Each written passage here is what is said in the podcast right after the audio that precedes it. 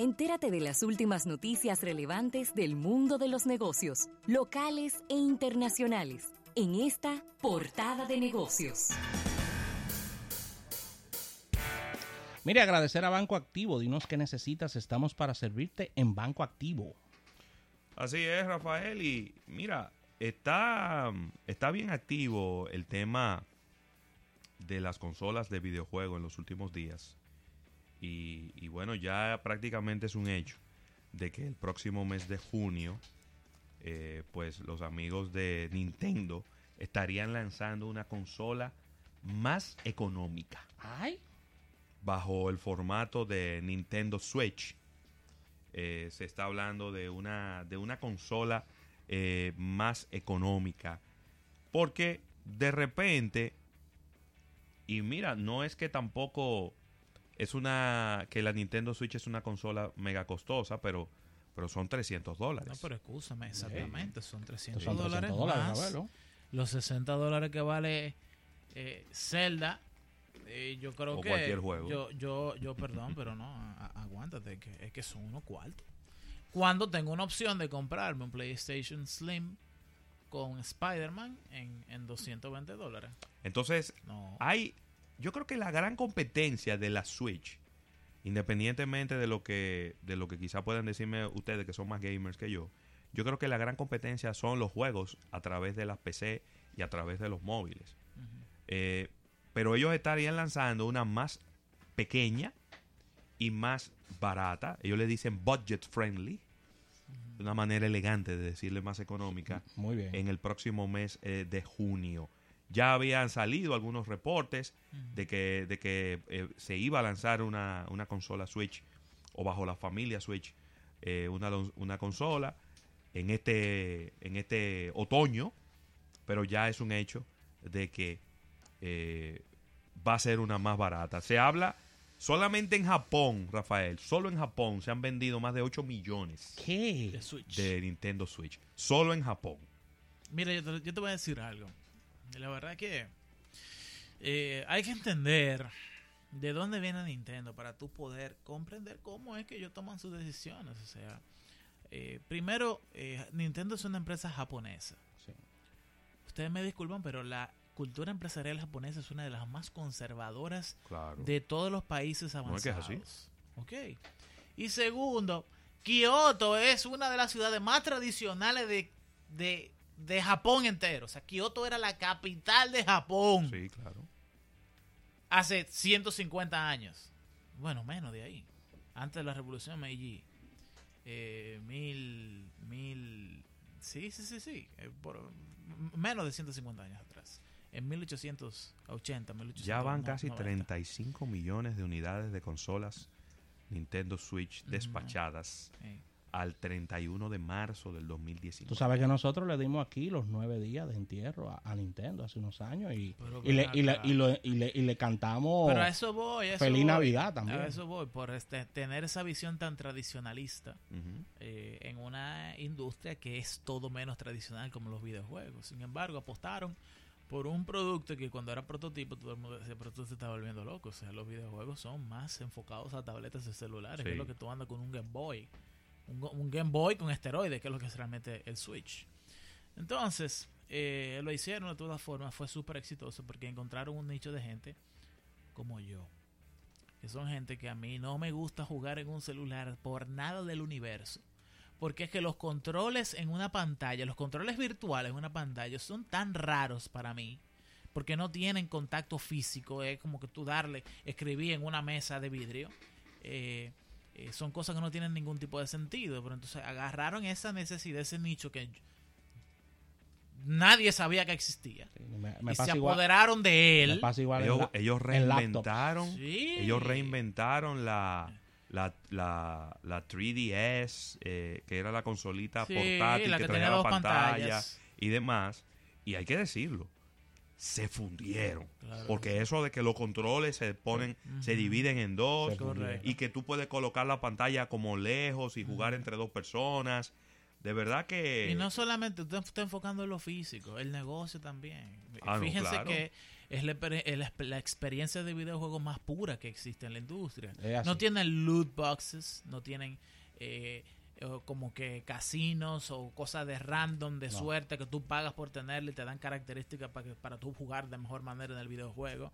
No, o sea, eh, Nintendo es puramente, tú pagaste 60 dólares por el, por el videojuego y es todo lo que tú vas a pagar por él, está toda la experiencia completa. no tiene de qué actualizaciones, no viene con DLCs. Sí, ellos lograron algo muy difícil en marketing y es que no es ya marketing de la nostalgia, sino ellos lograron algo casi imposible en mercado y es que un, ecosistema no pase de moda.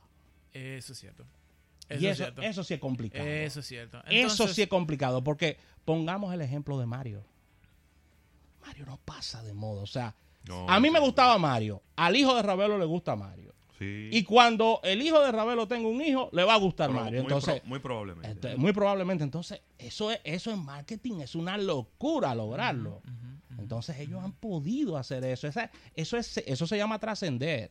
Y eso es muy complicado. Entonces, lo que a mí me gusta realmente es que ellos han podido eh, literalmente desarrollar una consola que tiene muchas características de tableta.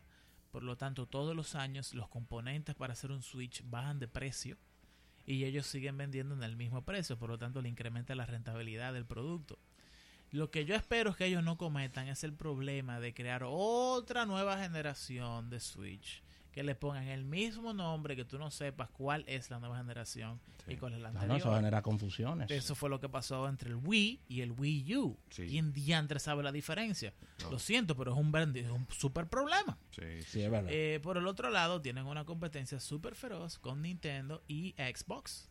Que eh, es verdad que Xbox es muchísimo más potente pero los videojuegos, los verdaderos videojuegos que, han echado la industria hacia adelante lo han hecho Sony. Sony tiene más estudios que nunca trabajando en videojuegos exclusivos para ellos. Es que Sony se ha trincherado en el, en el concepto de la consola. Sí, pero fíjate que Sony ha vendido 130 millones de PlayStation 4 lo que yo digo 400 es que, dólares lo que yo digo es que Microsoft, ¿cuánto es del pastel de lo que vende Microsoft? ¿Cuánto es la consola. ¿Entiendes? Si Microsoft puede hacer lujo de mañana decir, no, vamos a hacer esta vaina más ya, tírala ahí en el zafacón. Y vota a toda esa gente que están ahí. Sony no puede. Yo sé. Porque Sony dentro de su portafolio, esa división es muy importante para su ingreso. Lo que sucede es que los videojuegos como industria son una industria de 130 mil millones de dólares que está creciendo 20% todos los años. O sea, yo, perdón, pero yo creo que solamente, yo creo que ni siquiera el negocio del petróleo está creciendo tanto. Entonces es demasiado dinero como para ignorarlo o dejarlo arriba de la mesa. No pueden hacer eso. Y entonces Sony se ha concentrado en lo más importante, que no es en que si es 4K la consola o que si es la más rápida. No, es que cuáles son los mejores videojuegos. Los mejores videojuegos son God of War, Spider-Man, eh, Red Dead Redemption estamos hablando de algunos de los videojuegos que han echado adelante el arte de la narrativa. Y en el caso de Microsoft, lo que no se ve detrás del negocio es que tú estás registrando data de consumidores y de costumbres y de que ellos manejan. Jugar un videojuego en Microsoft es mejor que hacerlo en cualquier PlayStation. Porque tú compras un videojuego de Xbox y entonces te sale gratis la versión PC de ese mismo juego. Entonces tú puedes jugarlo tanto en tu computadora como en el Xbox. Y también lo puedes jugar por internet mediante el, live que ellos tienen. Después de ahí eh, tienen una suscripción aperísima que tú pagas 20 dólares mensuales y tú tienes acceso a todos los videojuegos exclusivos que son de Microsoft. Sony no tiene nada parecido y Nintendo dice, quítate. Eh, sí, es cierto. Sony tiene algo que, se llama el PlayStation Plus, pero que vale como 30 dólares al mes y entonces los videojuegos son por streaming y tú tienes que tener un super internet para poder jugar. Eh, eso no es factible. Ahora mismo está todo el mundo tratando de cómo es que le va a meter el cuchillo al pastel de, gigantesco de la industria de los videojuegos. Por ahí viene Google. Google, eh, la gente que ha jugado su Stadia se queda muy sorprendido con eso, sí, pero todo el mundo tiene la duda de ¿Qué tan bueno tiene que ser mi internet? ¿Qué tan caro tiene que ser mi internet?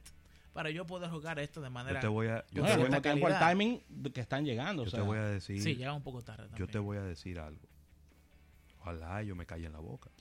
Creo que eh, Google tiene tantos problemas, tantas pelotas en el aire, que muchas veces se le caen y se les rompen. Y sencillamente siguen adelante porque es una compañía tan grande que genera tanto dinero que cuando hay cosas que no crecen orgánicamente y tienen un éxito inmediato, desaparecen. Estamos asistiendo al entierro del Google Plus y de los Hangouts, que fue el otro día que lo lanzaron. Exactamente. Y no caminó. Y no caminó. Nunca caminó. Y así hay muchísimas otras cosas de Google que no han caminado. Y yo pienso que la industria de los videojuegos necesita una empresa que se enfoque en desarrollarlo. No es, yo le voy a, yo voy a tirar para adelante y yo voy a ver cómo, cómo va, porque no es tan simple. Yo estoy de acuerdo contigo. Yo lo que creo es que el Google bajo el mando de Sundar Pichai es un Google que es, que es muy bueno administrando cosas que todo el mundo está muy entendido en qué son, pero no son muy buenos en desarrollar cosas que son muy abstractas y aplicando eso y haciendo que eso genere dinero, que era el Google de Eric Schmidt, que cuando salió Google Docs era, ¿qué diablo es esta vaina? Porque yo voy a usar esto. Entonces tú entrabas y lo usabas, entonces decía, oh, pero mira qué pero Eh, eh, yo creo que Pichai no tiene ese talento, que sí tenía eh, incluso Sergey Brin en algún momento. Entonces, tiene muchísima vaina en el plato, es cierto. Eh, el único producto exitoso de los últimos cinco años de Google ha sido Google Photos, la aplicación que se han apoderado de ese mercado. Y nada, vamos a ver con qué nos sorprenden de aquí al, al nuevo Google I.O. en mayo. Excelente, Eriden. Gracias por eh, tu participación en esta, en esta portada de negocios del día de hoy. Vamos a agradecer a nuestros amigos de Banco Activo. Dinos qué necesitas. Estamos para servirte en Banco Activo.